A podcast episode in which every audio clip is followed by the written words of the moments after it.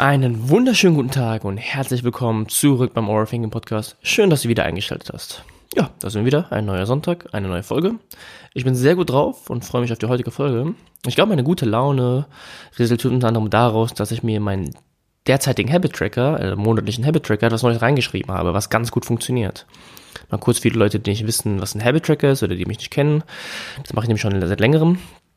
Ein Habit Tracker ist etwas, was ich mir fast jeden Monat eigentlich mir in meinen Kalender schreibe, beziehungsweise kannst du es auch in einem Buch oder eine App oder sonstiges schreiben.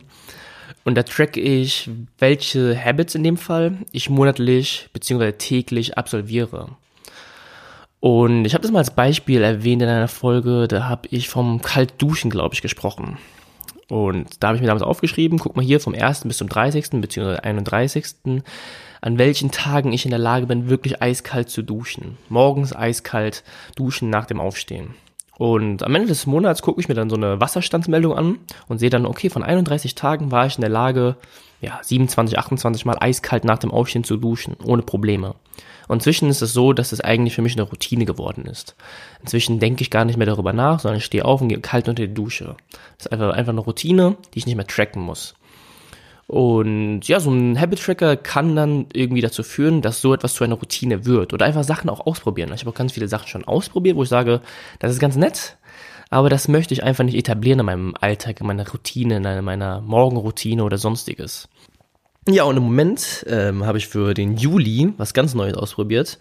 Und zwar das morgendliche Laufen. Nach dem Aufstehen direkt Schuhe anziehen und laufen. Noch vor dem Zähneputzen, noch vor dem Duschen aufstehen, Schuhe anziehen, ablaufen. Ja, und ich sag's mal so. Ich würde ja von mir behaupten, ich bin eine recht sportliche Socke und mache Sport schon mein ganzes Leben lang, auch auf einem recht soliden Niveau, würde ich sagen. Aber laufen, boah, damit werde ich überhaupt nicht warm. Also, ich bin ja echt kein Fan des Laufens. Und es macht mir überhaupt keinen Spaß. Und manchmal kotze ich im Strahl, wenn ich morgens aufstehe und laufen gehe. Nicht aufgrund der Anstrengung, sondern eher aufgrund der Tatsache, dass es mir einfach zu monoton ist. Es ist mir zu langweilig. Also ich glaube wirklich, wenn man Läufer sein will oder ein ja, Typ ist, der mehrere Mal in der Woche irgendwie Dauerlauf macht oder mehrmals im Monat, dann muss ein Kopfkino haben. Ey, Wahnsinn. Und ich kann verstehen, es gibt auch so die einen oder anderen, die sagen, ich komme beim Laufen in so einen gewissen Flow-Zustand, das kann ich auch verstehen. Also man denkt nicht so wirklich irgendwie etwas, sondern man läuft einfach und ist, man ist frei von jeglichen Gedanken. Das ist einfach dieser Flow-Zustand, von dem ich gerade gesprochen habe. Aber bei mir ist es so, oh, nee, dieses, oh, nee, laufen, nee, keine Lust einfach. ja, ist mir zu stumpf, ist mir zu monoton, aber ich merke nach dem Laufen, überragend. Man nimmt das wirklich mit in den Tag. Und wenn du aufstehst, direkt die Schuhe anziehst und dann sofort laufen gehst, sei es nur eine halbe Stunde. Und es muss auch nicht schnell sein, aber einfach die Tatsache, dass du nach dem Aufstehen direkt laufen gegangen bist, das wird dich für den Rest des Tages begleiten. Und das wird dir gut tun, sowohl körperlich als auch geistig. Ja, und das mache ich, wie gesagt, seit jetzt knapp zwei Wochen. Und ich, ich merke das auf jeden Fall. Also ich fühle mich wesentlich besser. Und ich glaube, das merken auch viele durch Corona. Die haben ja auch gemerkt, so dass die sportlichen Aktivitäten so ein bisschen zurückgegangen sind. Ich meine, viele haben dann auch extra einen draufgelegt aufgrund von Corona. Aber ich persönlich merke das, für jemanden, der schon sein ganzes Leben lang Sport macht, wenn ich nicht eine gewisse sportliche Aktivität in meinen Alltag integriere, dann geht's mir nicht gut, sowohl körperlich als auch geistig. Und ja, das Laufen, das bringt halt sowohl eine mentale als auch eine physische Komponente mit. Einfach die Tatsache, dass man aufsteht und direkt laufen gehen muss, ist so, äh, äh. Aber ja, am Ende des Laufs denkt man sich, boah, geile Sache. Ich bin heute gut in den Tag gestartet und nehme den, ja, den Drive mit in die nächsten Stunden. Naja, so viel mal dazu und woher meine gute Laune resultiert. Ähm, kommen wir zur heutigen Folge. Denn das Thema der heutigen Folge beinhaltet eine Thematik, von der ich glaube, dass eigentlich jeder oder so gut wie jeder danach strebt. Und das ist Macht und Anerkennung. Ja, und ich glaube, die ersten würden direkt zum Stegreif sagen, ah, Macht, das ist doch nichts, nach dem ich strebe, das ist doch kein Bedürfnis, das stecken muss. Ja, wir wollen das mal so ein bisschen in der Folge aufbröseln, also erstmal, was Macht ist, in welche Richtung es geht und auch, dass jeder von uns eine gewisse Art von Macht besitzt und sie vielleicht auch braucht. Okay, aber eins nach dem anderen. Ich würde erstmal versuchen, den Machtbegriff hier zu definieren, beziehungsweise zu erläutern, unter welcher Definition er hier in dieser Folge steht oder wie ich ihn verstehe und dann näher darauf eingehen. Denn ich bezeichne oder definiere Macht als so eine Art, ja, Einfluss oder Kontrolle oder vielleicht auch beides, Einfluss oder Kontrolle, einer Person, einer Gruppe, einer Institution vielleicht auch auf Individuen oder auf Personen oder Gruppen. Und Macht hat dabei verschiedene Ebenen und zeigt sich auf verschiedenen Bereichen unseres Alltags. Und das können sowas wie Wirtschaft oder Politik sein. Aber auch die Beziehung, also auch auf dieser, ich sag mal, Mikroebene, existiert auch Macht. Und Menschen streben immer nach Macht. Oder zumindest bin ich davon überzeugt, dass sie danach streben, auch wenn sie sich dessen nicht immer bewusst sind. Das bedeutet also, wir haben einen Willen zur Macht, ein Bedürfnis, Macht zu erlangen. Wir sind also, wenn man möchte, so eine Art Machtwesen. Und ohne diesen Willen zur Macht wären wir auch antriebslos oder motivationslos. Denn wir würden kaum handeln und Dinge in Gang bringen wollen. Ja, und es gibt da ein paar schlaue Leute, die sich über diesen Machtbegriff halt viele Gedanken gemacht haben. Unter anderem ein französischer Philosoph aus dem 20. Jahrhundert, Foucault, der ist so eine der Vorreiter oder der prägendsten Figuren, wenn es um den Machtausdruck geht. Und einige seiner Ideen, nenne ich jetzt mal, die kommen auch hier in dieser Folge vor.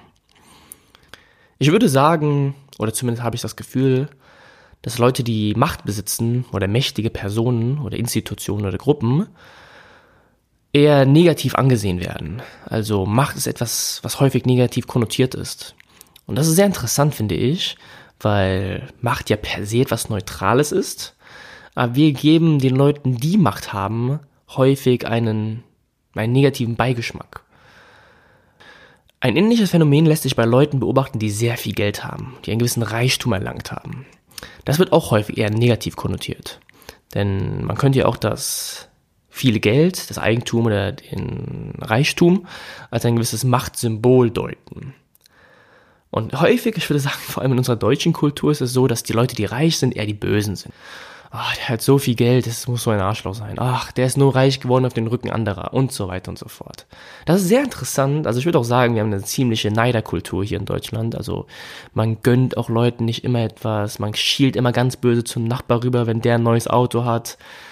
Keine Ahnung, warum das so ist, aber ich würde sagen, hier in Deutschland, wir sehen viele Dinge einfach sehr viel negativer, obwohl sie eigentlich per se neutral sind.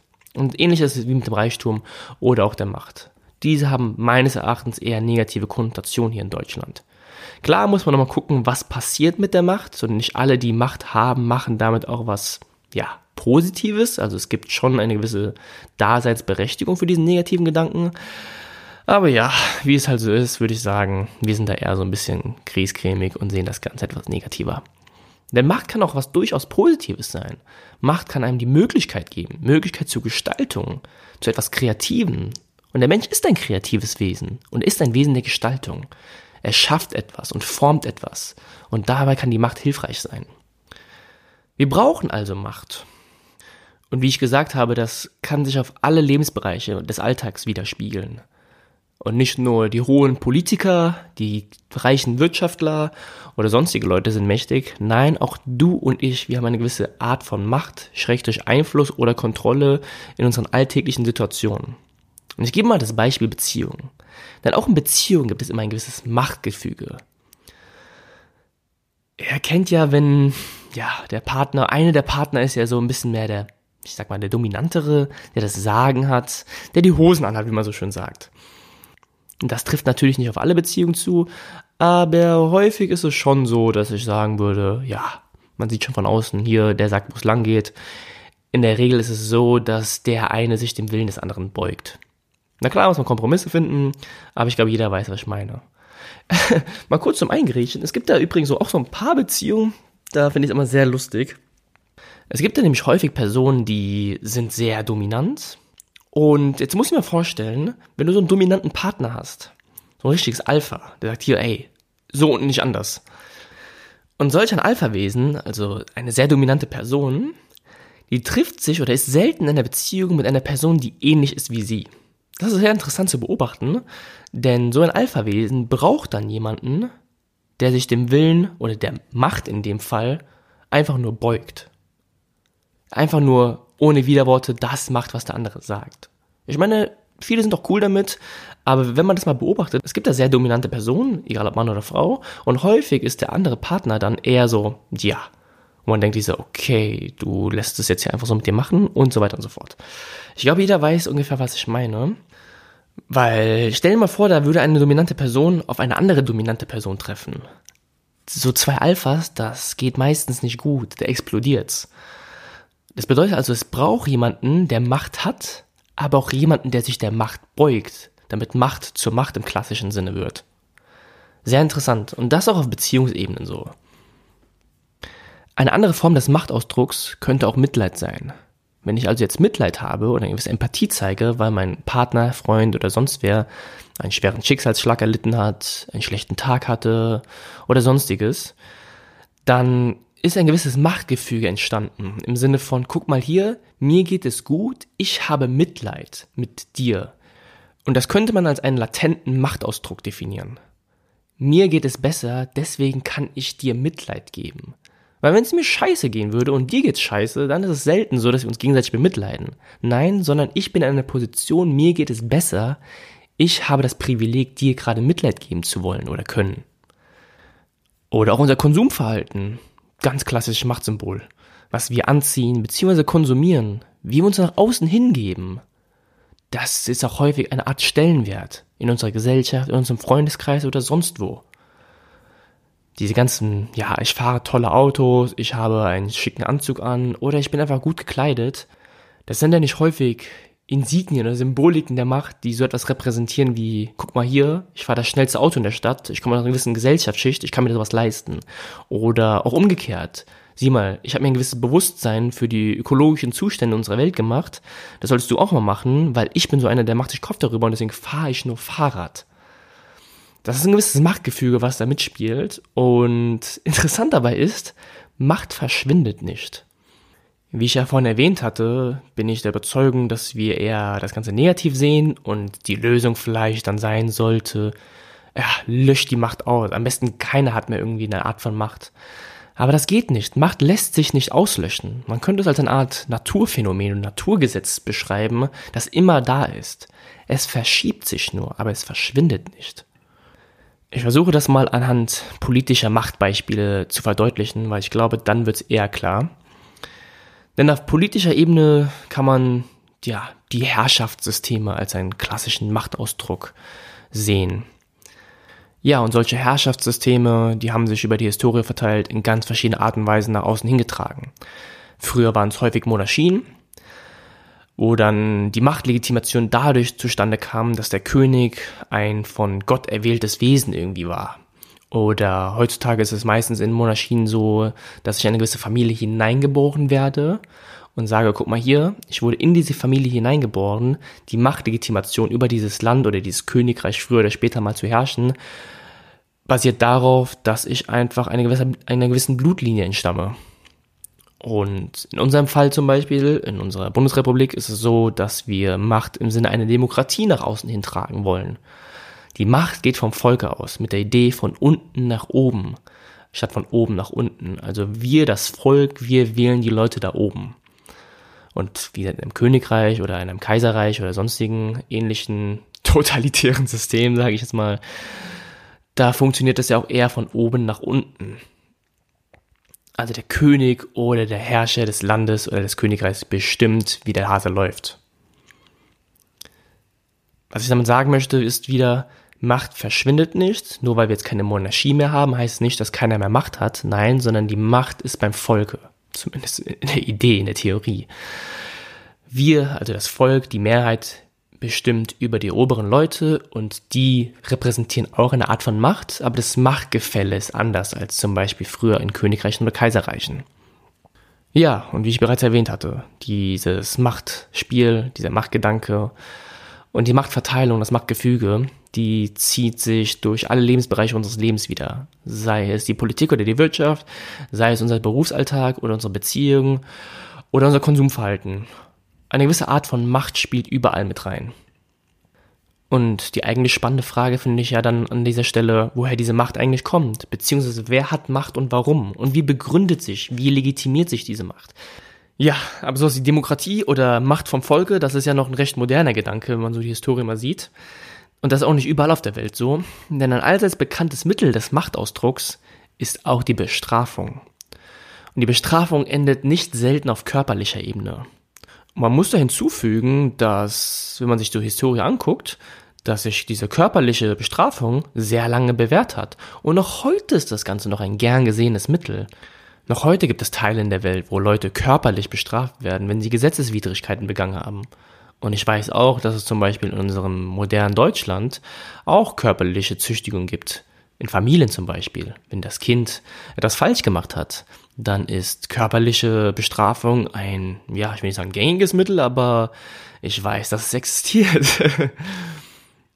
Und da auch sehr interessant, die Legitimation, dass du mich schlagen darfst, erfolgt dadurch, dass du mein Elternteil bist. Solange du die Füße unter meinen Tisch legst, kann ich dich dumm und dämlich prügeln, wenn du Scheiße baust.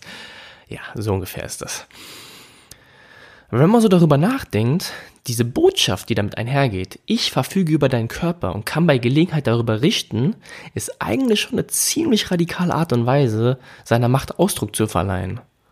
Und das Verrückte ist ja, dass das ganz selten auf der körperlichen Ebene verbleibt denn häufig spielt auch eine psychische Komponente mit rein. Und das Ganze drückt sich dann in eine Art von Traumata zum Beispiel aus. Also wenn ich geschlagen werde, dann habe ich da irgendwie noch so eine Horrorvorstellung von dem, was damals passiert ist. Und es gibt auch Teile in dieser Welt, wo das ein großer humanistischer Akt ist, sowas öffentlich zu machen. Wenn wir mal an die französische Revolution zum Beispiel denken, ein großer Akt, wo man sagt, wow, die Idee nach der Brüderlichkeit, Freiheit und Gleichheit, die da so ihren ersten Anfang bekommen hat, die Leute mit der Guillotine öffentlich hinzurichten, das ist einfach nur ein Ausdruck von Macht, nach dem Sinne von, wenn du das machst, könnte das mal später so für dich enden. Ja, deswegen, Macht verschwindet nicht. Und auch eine Revolution, weil ich jetzt gerade französische Revolution irgendwie erwähnt hatte, selbst wenn du das politische System stürzt und ein neues politisches System implementierst, dann hast du die Macht nicht ausgelöscht, sondern irgendwas ersetzt die Macht. In einer anderen Art und Weise vielleicht, aber sie wird sich nur verschiften. Und das ist eigentlich der interessante Gedanke, in welche Richtung man Macht verschiften möchte. Wer soll wo wie Macht haben und wie soll diese Macht zum Ausdruck gebracht werden? Und wie wird diese Macht legitimiert? Es gibt ein sehr interessantes Modell, das nennt sich Panoptikon oder Panoptikum, wie manche sagen würden. Das hat mal ein britischer Philosoph erfunden. Und der französische Philosoph, von dem ich vorhin gesprochen habe, Foucault, der hat damit auch ein bisschen rumgespielt. Und der hat das dann als Modell für westliche Überwachungsgesellschaften oder Disziplinargesellschaften entwickelt.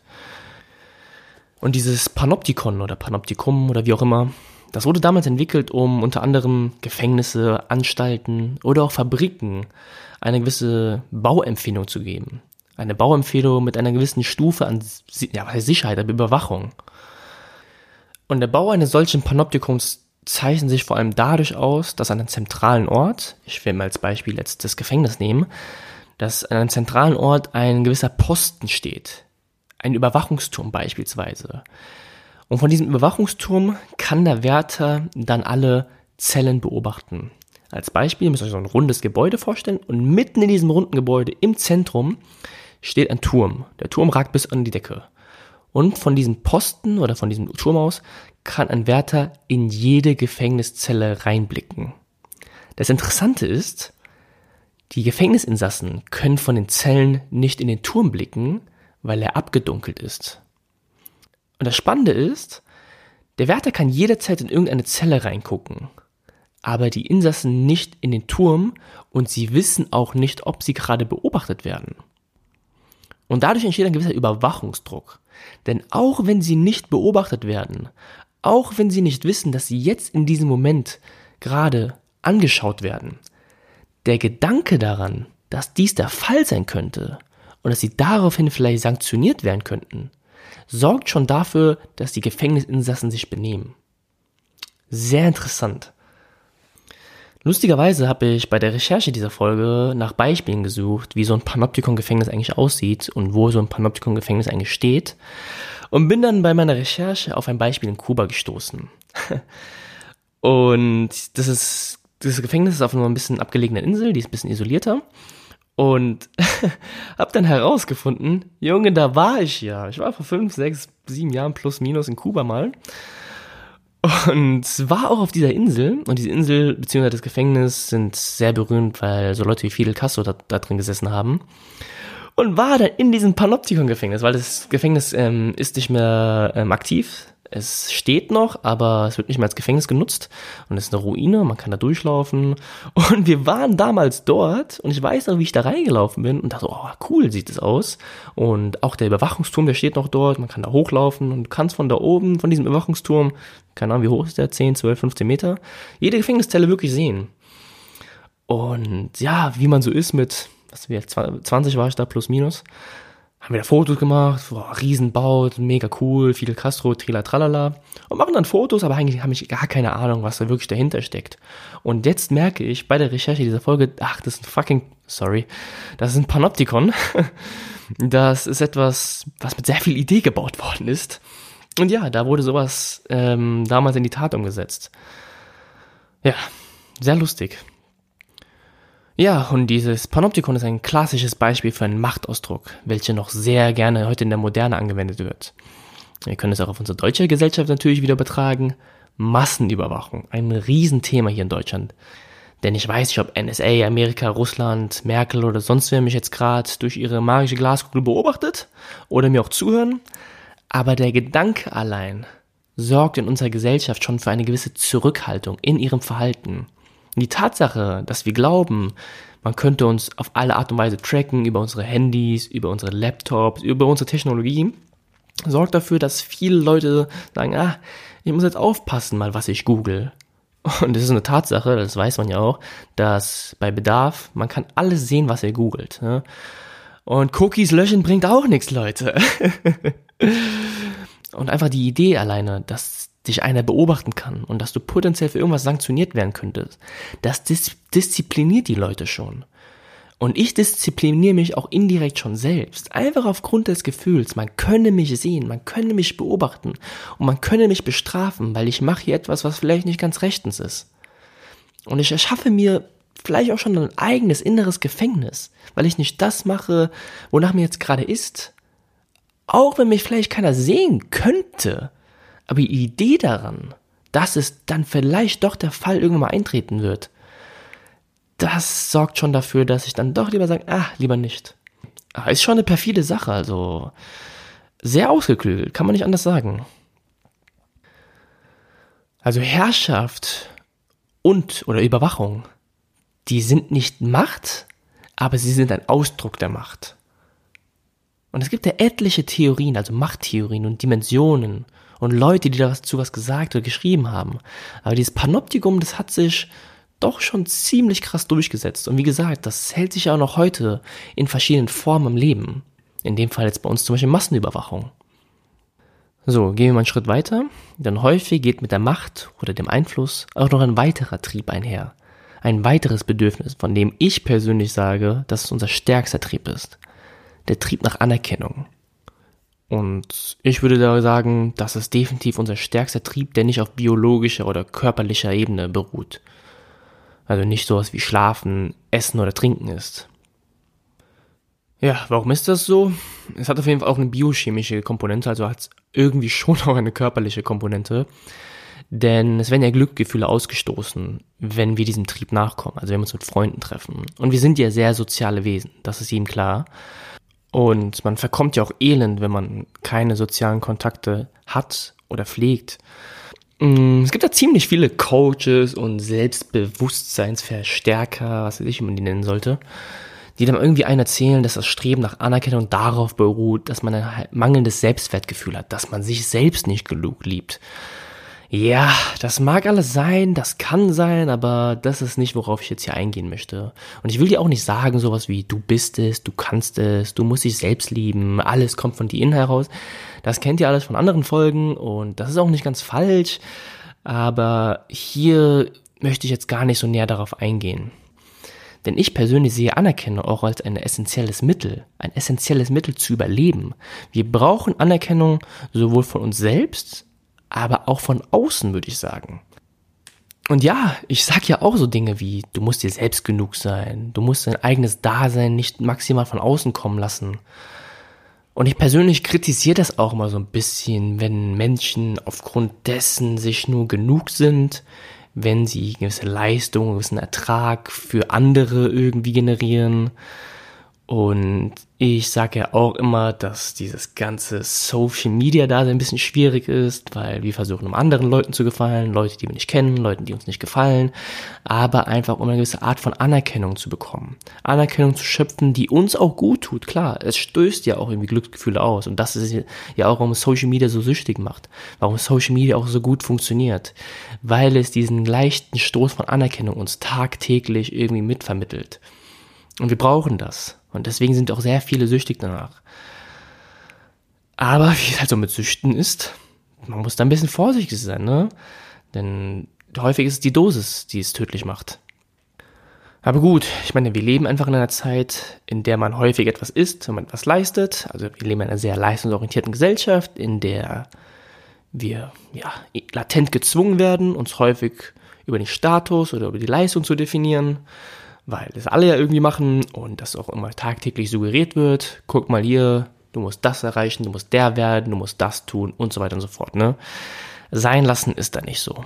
Denn Stillstand gleich Rückstand. So ungefähr tickt unsere momentane Gesellschaft und so ungefähr ist unser Zeitgeist. Ja. So viel mal zur Anerkennung. Das waren jetzt zwei, drei, vier Worte, weil ich sehe, wir kommen schon wieder zum Ende der Folge. Worauf ich eigentlich in dieser Folge hinaus wollte, ist, dass das Streben nach Anerkennung und Aufmerksamkeit und auch das Streben nach Macht, das ist nichts Verkehrtes. Und es ist auch nicht so, dass du verkommen bist und die Welt ist verloren, wenn du dich danach sehnst. Oder auch wenn du ein Defizit in einen diesen Bereichen entwickelt hast, dann bist du nicht per se schlecht, aber auch nicht per se der Held oder viel besser. Und ich muss nochmal betonen, wegen dem Thema Anerkennung. Klar sollte man sein eigenes Wesen nicht nur von äußeren Gegebenheiten und Meinung abhängig machen und auch nicht nur von der Anzahl der Follower, Like-Zahlen oder von der Anzahl der Podcast-Hörer. Das ist nicht dafür verantwortlich, wer du bist und ob es dir gut geht und ob du mit dir selbst im Reinen bist. Dein Zufriedenheitsgefühl sollte nicht davon abhängig sein, was die Gesellschaft von dir denkt und was Leute von dir denken, die dich weder kennen oder noch mögen. Du darfst dich sehr gerne nach Anerkennung sehen. Das brauchen wir. Aber das Bewusstsein dafür zu schaffen, aber vielleicht ein Bewusstsein dafür schaffen, von wem und warum ich vielleicht in diesem Moment die Anerkennung von dieser Person oder von wem auch immer suche und ob ich sie auch tatsächlich für mein Wohlbefinden brauche. Ich glaube, dieser Gedanke, der ist nicht verkehrt. Und ich glaube, mit diesem Gedanken lasse ich euch jetzt mal alleine und hoffe, dass ich euch da zwei, drei Worte mitgeben konnte, die vielleicht den einen oder anderen nochmal zum Nachdenken anregen. Gut, dann würde ich sagen, haben wir es geschafft. War eine gute Folge. Ich habe auch sehr viel positives Feedback wieder zur letzten Folge bekommen. Die Folgen mit dem Ashraf sind ja immer ein bisschen anders. Andere Themen werden behandelt. Es steht etwas anderes im Vordergrund. Bisschen mehr Humor, bisschen mehr lustig sein, bisschen mehr Lachen etc. Trila, tralala. Und das kommt auch immer ganz gut bei euch an. Und deswegen ist mein großes Danke dafür. Und auch für sämtliche Nachrichten und Feedbacks bin ich immer sehr dankbar. Ja, ich weiß immer so Themen wie heute, dieses, na, philosophischer Quatsch und so weiter und so fort. Das hat nicht denselben Humor. Das hat nicht denselben Lustigfaktor wie andere Folgen. Aber das sind Themen, die halt mir persönlich am Herzen liegen und ich glaube, dass auch andere von euch die sehr interessant finden, auch wenn sie vielleicht nicht immer einen bewussten Gedanken dafür verwendet haben. Deswegen versuche ich mal so einen gewissen Mix daraus zu finden, um einfach manchmal halt die lustigen Folgen mit Ashraf aufzunehmen, aber auch so Sachen, die mich beschäftigen, die mir durch den Kopf gehen und worüber ich so in meinem Alltag philosophiere. ja, aber so viel dazu. Wenn ihr dennoch Kommentare zu den weniger lustigen Folgen hinterlassen wollt, so wie diese hier zum Beispiel, könnt ihr mir die gerne zukommen lassen unter meiner E-Mail-Adresse overthinking.de at gmail.com oder auch sehr gerne bei Apple Podcast kann man da in die Kommentarfunktion eine Bewertung auch hinterlassen und da freue ich mich auch immer sehr gerne. Aber sämtliche private Nachrichten, die ich da meist über Instagram bekomme oder so, sind natürlich auch sehr gängig und sehr gern gesehen. Von daher freue ich mich auch über sämtliches Feedback und Resonanz eurer Seite. Ja, ich glaube, dann habe ich nichts mehr hinzuzufügen. Und wir sehen uns wahrscheinlich dann, ja, oder wir hören uns dann wahrscheinlich nächste Woche. Wie gesagt, momentan habe ich in der letzten Folge mal erwähnt, versuche ich ein bisschen produktiver hier im Juli zu sein. Und das zeichnet sich dadurch aus, dass ich bei Instagram vor allem wieder mehr poste, mehr mache, täglich eine Story hochlade, um euch mit in die Overthinking-Geschichten meines Alltags zu, äh, mitzunehmen und zu sagen, was hier so abgeht. Deswegen auch schon, ja, für nächste Woche. Die Folge ist schon in ja, Vorbereitung. Aber genau, bis dahin ist ja noch ein bisschen. Ich hoffe, ich schalte dann auch wieder ein. Und würde sagen, ich verabschiede mich. Ich hoffe, die Folge hat euch gefallen. Ich wünsche euch einen wundervollen, entspannten Tag. Bleibt gesund und viel Spaß beim Gedankensortieren.